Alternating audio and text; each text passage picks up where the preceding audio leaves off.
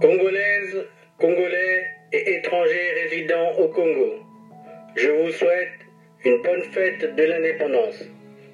Puisse ce jour être pour vous un jour de célébration du rêve des fondateurs de notre pays. Puisse ce jour être un jour de recueillement en mémoire de ceux qui se sont endormis dans l'espérance d'un Congo plus uni et démocratique.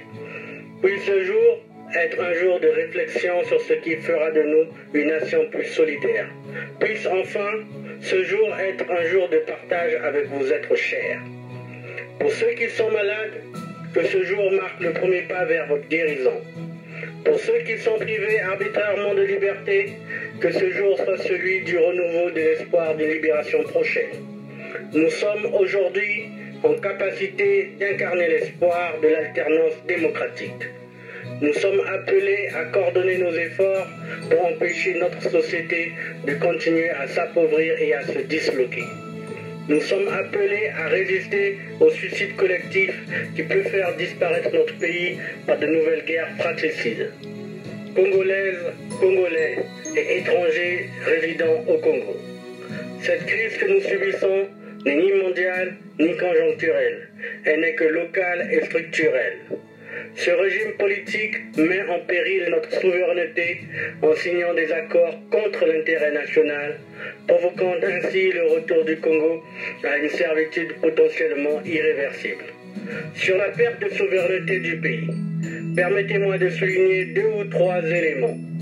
La route nationale Brazzaville-Pointe-Noire a été concédée pour 30 ans à une puissance étrangère, aliénant ainsi notre souveraineté sur notre axe vital. Notre indépendance énergétique a connu le même sort avec la privatisation de la SNE pour le bénéfice d'un clan. L'insécurité alimentaire persiste avec plus de 26% des enfants de moins de 5 ans en situation de malnutrition chronique selon l'UNICEF. Sur le plan sanitaire, social et économique, la régression de la qualité de vie des Congolais s'accélère.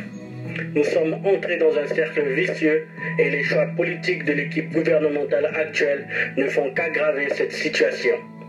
Le matraquage fiscal et administratif du maigre tissu économique formel et informel est, avec la grande corruption, la cause principale de ce marasme.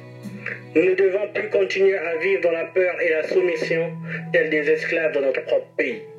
L'incompétence et la corruption nous ont plongés dans un gouffre dont seule notre action collective résolue nous sortira. Nul ne s'inquiétera du sort du Congo ni ne le défendra à notre place. L'heure est au sursaut national. Nous devons rassembler nos forces pour réduire les inégalités, permettre l'éducation, la santé, la sécurité et la justice pour tous. Nous devons devenir une société où les citoyens ne seront distingués que par l'utilité commune.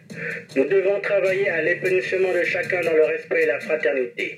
Nous ne devons pas léguer à la génération qui vient les haines cuites et recuites d'hier et d'avant-hier. Nous ne sommes pas condamnés à l'échec et à la haine mais nous sommes destinés au progrès et à l'amour. Nous sommes appelés à la réconciliation pour que l'œuvre de la construction nationale se perpétue. Nous avons une feuille de route. Nous avons une solution. Nous ne devons plus continuer à gaspiller les énergies, les ressources, le temps et surtout les vies humaines. Cette feuille de route, c'est incarner l'espoir. Le Congo est à la croisée des chemins. Une formidable possibilité de croissance et de développement est à notre portée. Pour cela, des réformes radicales doivent être engagées.